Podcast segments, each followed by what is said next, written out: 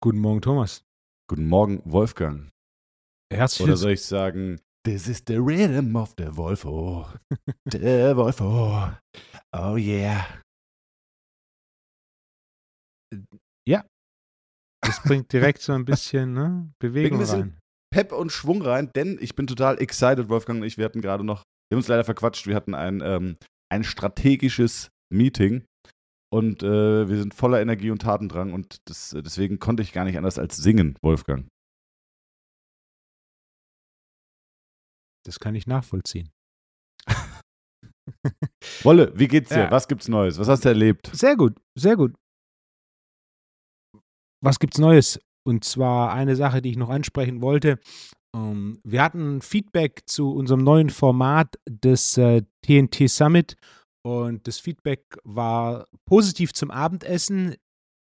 Man vermisst jedoch diese Podiumsdiskussion. Äh, dass eben quasi wie bei den ersten beiden es äh, so, so, so ein Panel gibt, wo man äh, dann ja gewisse Themen in, in kleiner Runde vorne bespricht und dann die Fragen gibt es, die Möglichkeit gibt für Fragen stellen und so weiter. Und äh, das macht schon Sinn. Das hatten wir bei den ersten beiden TNT Summit. Äh, wir haben es jetzt gar nicht mehr durch das Abendessen, was dann basierend auf dem Feedback schon fehlt. Äh, und so wie wir das Setup gerade haben, lässt sich das jedoch problemlos integrieren. Dementsprechend haben wir entschieden, dass wir neben dem Abendessen zusätzlich die Podiumsdiskussion machen. Das heißt, ähm, Beginn ist 16.30 Uhr, wir machen eine halbe Stunde früher, sodass wir um 17 Uhr mit einer Podiumsdiskussion starten und dann haben wir zwei Stunden die Podiumsdiskussion, wie ähm, bei den ersten beiden Events. Auf jeden Fall Holger ist dabei und wir haben noch, ähm, noch einen weiteren Gast, der noch nicht 100% feststeht aufgrund von äh, seinem beruflichen Ablauf oder Plan. Der ist, er ist Astronaut und er könnte über, Ast äh, über intergalaktisches Krafttraining referieren. Weil es Ja. aber echt schwer ist von Anreise und auch krass kostenintensiv, können wir dir noch nicht fix zusagen. Exakt.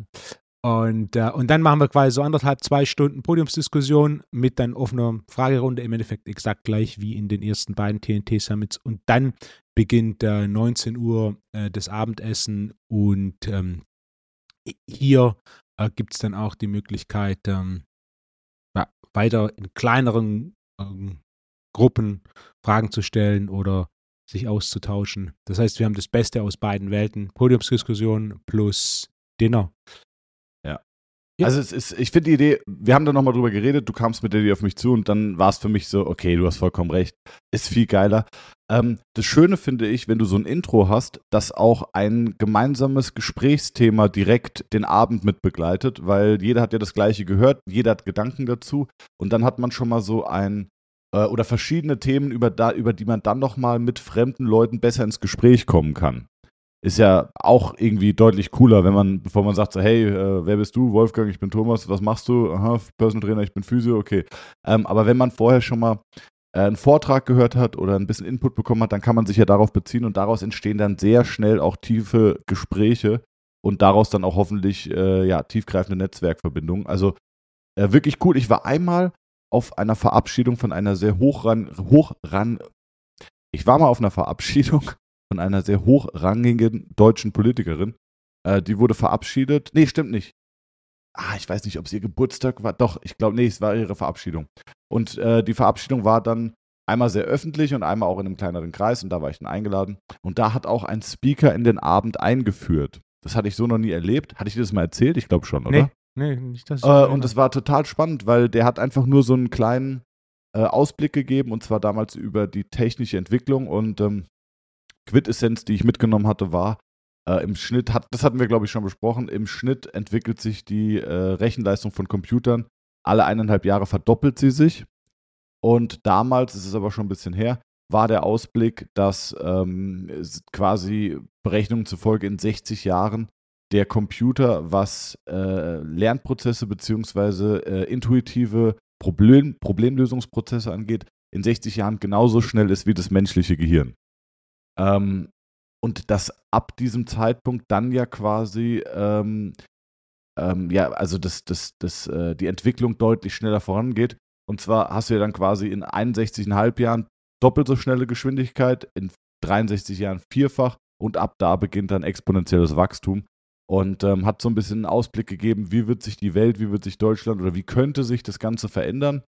Und ähm, das war schon sehr, sehr spannend und war wirklich ein toller Intro in das Abend, in den Abend, weil du konntest danach mit jedem, mit dem du dich getroffen hast oder ähm, wo du irgendwie neben den Leuten, denen du saßt, hattest du schon mal ein gemeinsames Gesprächsthema und zwar, wie entwickelt sich das Land, wie entwickelt sich Wirtschaft, Politik, wie entwickelt sich ähm, der Arbeitsmarkt und so weiter. Also es war total spannend und war wirklich ein sehr cooles Intro in den Abend und deswegen bin ich eigentlich, ich bin sehr happy, dass wir das jetzt doch so machen.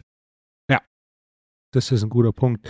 Ja, das ist bei solchen Veranstaltungen ist es tatsächlich, da habe ich in der Form noch nie erlebt, macht jetzt aber für mich viel Sinn, gerade wenn da ein Haufen Leute zusammenkommen, von denen sich viele wahrscheinlich noch nicht so kennen, so ein bisschen äh, diese, diese erste Stunde zu überbrücken, um da so ein bisschen quasi einmal eine, eine Runde soziales Gleitgel in die Menge. Ja. Das Ganze Ja, ein es ist, bisschen genau. äh, Dynamik trifft- gewinnt. Genau, man trifft sich dann und wir wollen ja auch, dass die Leute quasi, dass wir so ein bisschen rotierende Sitzplätze haben. Ähm, und dann setzt du dich neu hin, dann kannst du immer wieder dich auf diesen Vortrag beziehen oder zu dem, zu dem gemeinsam gehörten äh, Anfang, kann man immer sagen, hier. Ähm, ah ja, da, wir hatten ja vorhin den, den Vortrag gehört und die hatten ja den Punkt mit Überlastung im Sport. Äh, das ist ganz interessant. Ich hatte gerade jemanden so, oder, also man kommt dann immer irgendwie äh, besser ins Gespräch. Deswegen, ja, ich freue mich sehr auf diesen Abend. Das wird bestimmt ziemlich cool. Ich hoffe, dass der äh, intergalaktische Personal Trainer aus dem Weltall Zeit findet. Äh, und dann, ähm, dann runden wir auch, ähm, ich sag mal, die Gäste, die Gästerunde runden wir ab. Das macht keinen Sinn. Ich will jetzt nicht an die Verwirrtheit von letzter Woche anknüpfen. Ich habe heute Morgen schon Nachrichten bekommen, war wirklich krass verwirrt die letzte Woche. Ähm, aber dann ist, unser, ist unser, unsere Aufstellung an Gästen ist dann auch perfekt. Dann introducen wir nochmal groß. Aber seid euch sicher, es werden sehr interessante und spannende Gäste sein. Gut, Ja. Wolfgang, was gibt es Neues? Hast du irgendwas auf der Liste? Gibt's Ich habe einen Punkt auf der? Liste. Die, die Oh, letzten ja, paar bitte. Folgen waren recht trainings ähm, fokussiert. Deswegen dachte ich, eine Sache, die ich schon länger auf meiner Liste habe und die ein hochinteressantes Thema ist, äh, ist, ähm, was ich mir notiert habe, ist Rückenschmerzen und der Hüftbeuger. Das heißt, aus, aus gerade äh, aus Sicht des Trainings, aber vor allem auf Sicht der Therapie, ähm, welche Rolle spielt für dich der Hüftbeuger bei Rückenschmerzen? Das ist ja, vielleicht ist es so eine der ersten oder eine der großen Standardfragen in der Therapie oder ähm, ich sag mal, ein Standardpatient, der in die Praxis kommt, hat meistens, würde ich mal schätzen, Knie oder Rücken. Und äh, Rücken ist einfach ja so ein bisschen geprimed, dass der Hüftbeuger da Probleme macht. Und ähm, der Hüftbeuger hat einen großen Einfluss auf Rückenschmerzen, das stimmt. Die Frage ist nur wie. Und vielleicht müssen wir erstmal anfangen, was ist der Hüftbeuger? Also der Hüftbeuger ist der Iliopsoas, zumindest wird er häufig als äh, der Hüftbeuger bezeichnet, weil er in der Funktion die Hüfte beugt. Okay?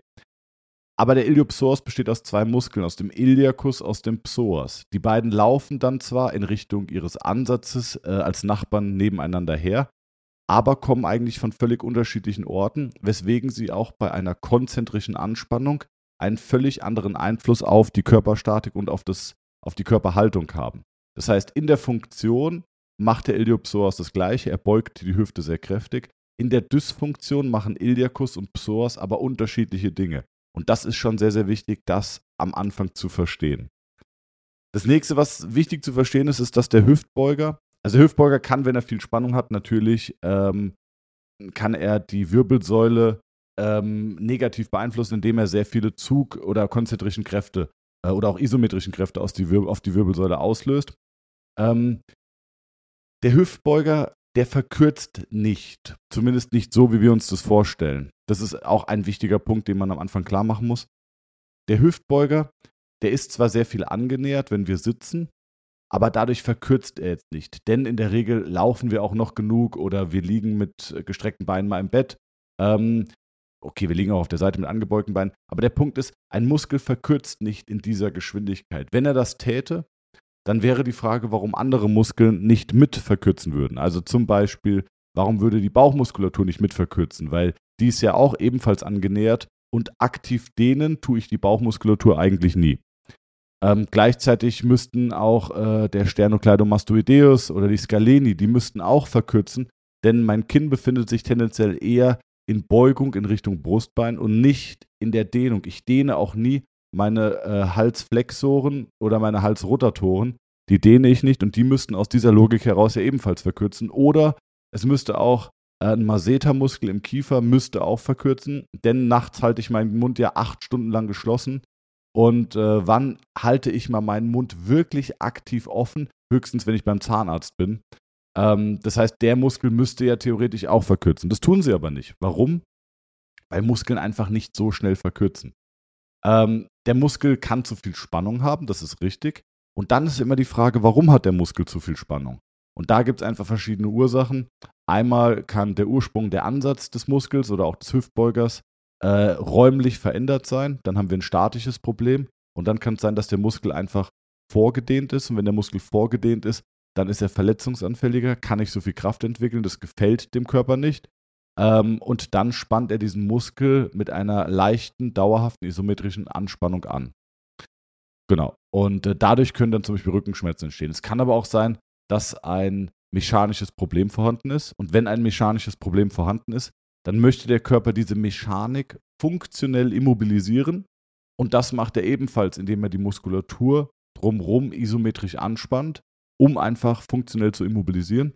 Und dadurch kann dann auch lokale Muskelspannung zu Rückenschmerzen führen. Also, es ist zu komplex die Frage, ähm, aber was man sagen kann ist, der Hüftbeuger hat einen großen Einfluss. Ähm, aber es ist nicht so einfach, wie man sich das vorstellt, Muskel verkürzt ähm, und deswegen habe ich irgendwelche Probleme, sondern man muss schon gucken, woher kommen die Probleme, was ist die Ursache dafür und erst wenn ich die Ursache behoben bekomme, dann kriege ich das Problem auch nachhaltig in den Griff. Das ist wichtig.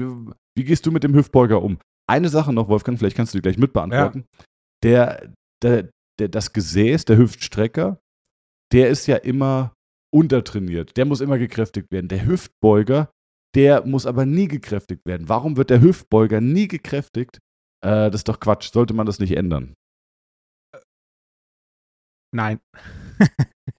ähm, okay. Grundsätzlich ein Punkt, ähm, der mir wichtig ist. Als ich damals bei deinem Modul 1 war, einer der Punkte, die ich mitgenommen habe, war genau der, dass quasi aus Sicht der funktionellen Anatomie, aus Sicht der Bewegung der Hüftbeuger die Hüfte beugt, jedoch aus Sicht der Beckenposition eher genau das Gegenteil macht, war, war für mich komplett neu. Ähm, habe ich aus der Perspektive noch nie gesehen. Wenn natürlich ein jemand darauf hinweist, in dem Fall du, äh, macht es natürlich vollkommen Sinn, dass gerade was dieses Thema Beckenposition angeht, was äh, aus Sicht der Therapie ein größerer Fokus ist als aus Sicht des Trainings, ähm, super wichtig. Ja, definitiv. Also für einen Trainer ist es, ist es wirklich nice to know, und bestimmt cool für das funktionelle Verständnis vom Körper. Und wenn der Trainer auch noch ein bisschen mehr in dieses ähm, äh, Kunden, die mit Schmerzen kommen, möchte ich adäquat behandeln. Wenn er da noch so ein bisschen rein möchte, dann ist es auf jeden Fall wichtig. Aber ich sag mal, für einen Trainer oder einen Athletiktrainer, einen Strength Coach, der wirklich das Ziel hat, Kraft zu entwickeln oder Body Transformations zu machen, ist es nicht also, ganz so wichtig. Also lass mich, lass mich das umformulieren. Aus Sicht des Trainings ist es nicht entscheidend, denn Trainingstechnisch kann ich das nicht differenzieren. Also beides macht ja die gleiche Bewegung. Das heißt, wie, wie will ich Iliakus und Psoas unabhängig voneinander trainieren? Richtig, ja. Wüsste ich jetzt nicht wie. Ähm, natürlich aus Sicht von Stretching, Akupressur, Tool oder was auch immer du machst. Ähm, Tool war jetzt ein schlechtes Beispiel, denn für Iliopsoas äh, funktioniert Tool nicht, aber äh, Stretching ist das beste Beispiel. Aus Sicht des Stretchings ähm, spielt das natürlich eine Rolle. Denn äh, je nachdem, wie die Beckenposition ist, muss der Ansatz ein anderer sein, was Mobilitätsorientierung, Optimierung angeht. Das heißt, ähm, aus Training macht es nicht den Unterschied, aber gerade wenn, wenn Mobilitätsoptimierung Fall ist, ob jetzt aus Sicht des äh, Schmerzkunden oder eben natürlich auch aus Sicht des Performancekunden, denn äh, die, die, das Becken ist die Mitte. Je optimaler das Becken steht, desto größer mein Potenzial für Kraft- und Muskelaufbau. Je suboptimaler das Becken steht, desto schlechter meine Basis für ja. Kraft- und Muskelaufbau. Was würdest du sagen, was ist die tendenziell suboptimalste Konstellation des äh, Stands der beiden Beckenschaufeln? Eine nach vorn, eine nach hinten? Ah, kann man so gar nicht sagen. Ähm, vielleicht tendenziell. Sogar, vielleicht sogar tendenziell, ähm, ist, ist, eine Frage, über die ich noch nie nachgedacht ja. habe. Ähm, vom ersten Gefühl vielleicht beide nach hinten, weil dadurch wird der Gluteus schon sehr mhm. stark mhm. angenähert und kann nicht mehr richtig aktiv arbeiten. Ja. Und ähm, dadurch hast du schon dann viele Probleme auch im Alltag, weil der Gluteus natürlich einer der stärksten Stabilisatoren vom Becken ja. ist. Und wenn der nicht mehr funktioniert, weil er angenähert ist, ähm, plus sehr viel Zug auf der Oberschenkelvorderseite, ähm, das wäre schon schlecht. Plus, äh, aber das würde zu weit führen und ist ein Nugget, was ich auf jeden Fall nur im Seminar raushauen möchte.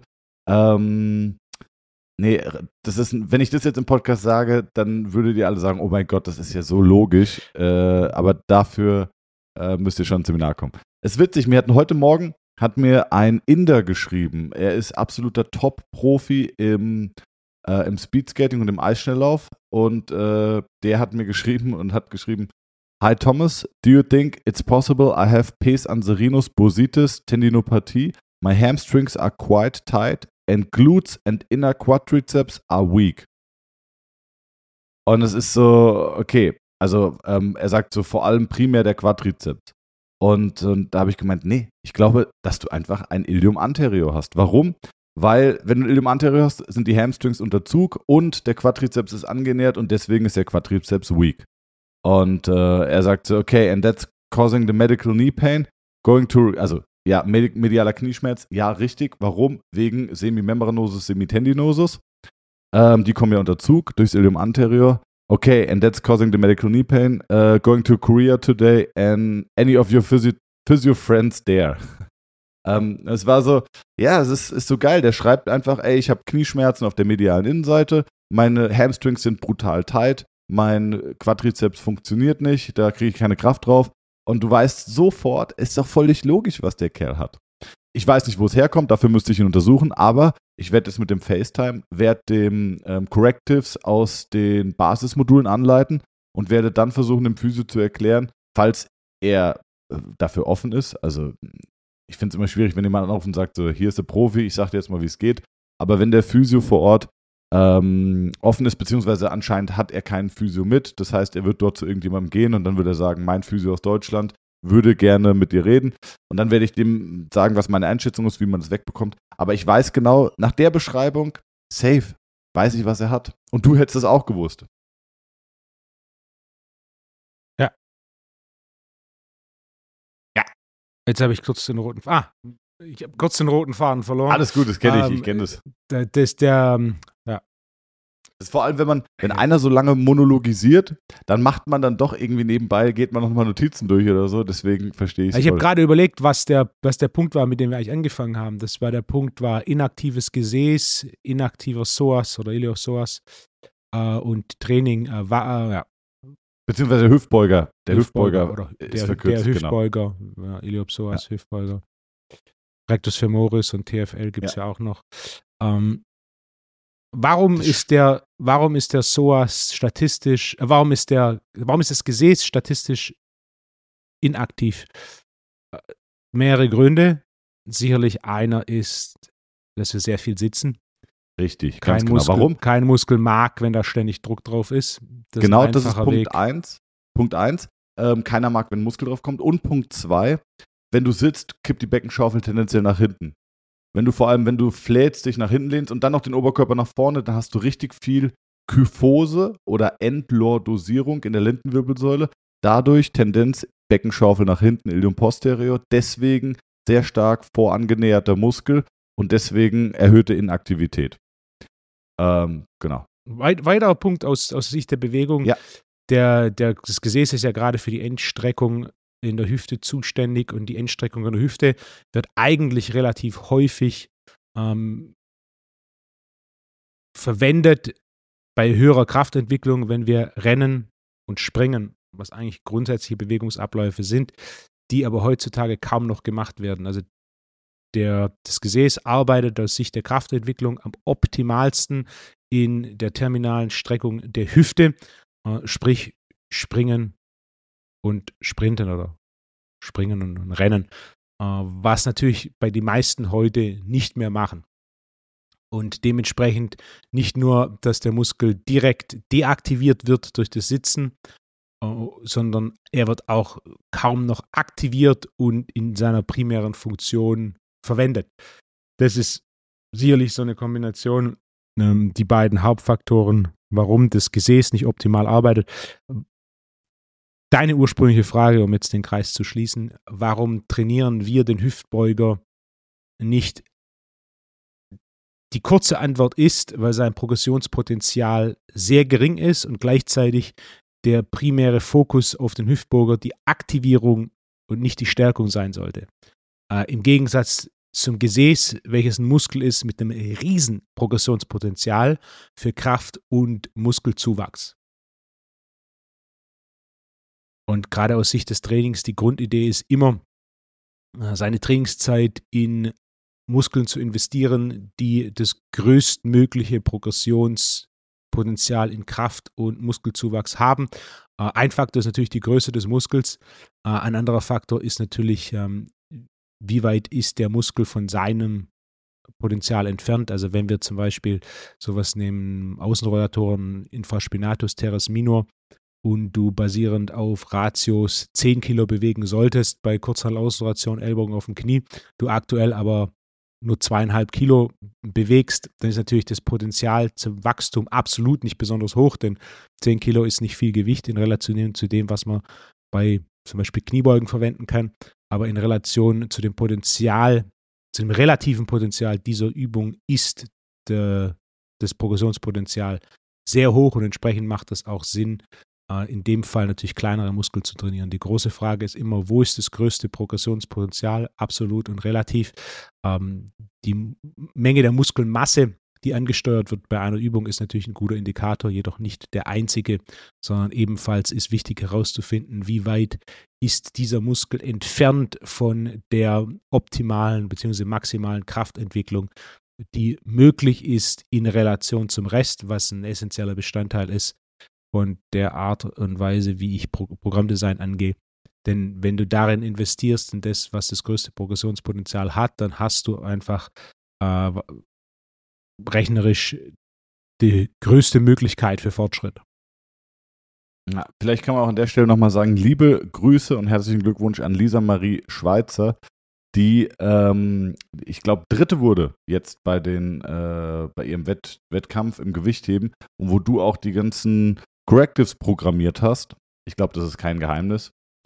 Und äh, die auch bei mir in Behandlung ist. Es ist schon krass, ne? Also wie die, ähm, die hat schon, obwohl sie ja Gewichtheberin ist, sagt sie auch sehr viel davon partizipiert, nochmal diese Correctives von dir ja. zu machen, um einfach, äh, ja, ähm, nicht nur diese sportartspezifische Muskulatur, sondern auch ähm, ja, ein homogene, stabilisierendes Muskelkorsett zu haben, das einfach viel besser stabilisieren kann.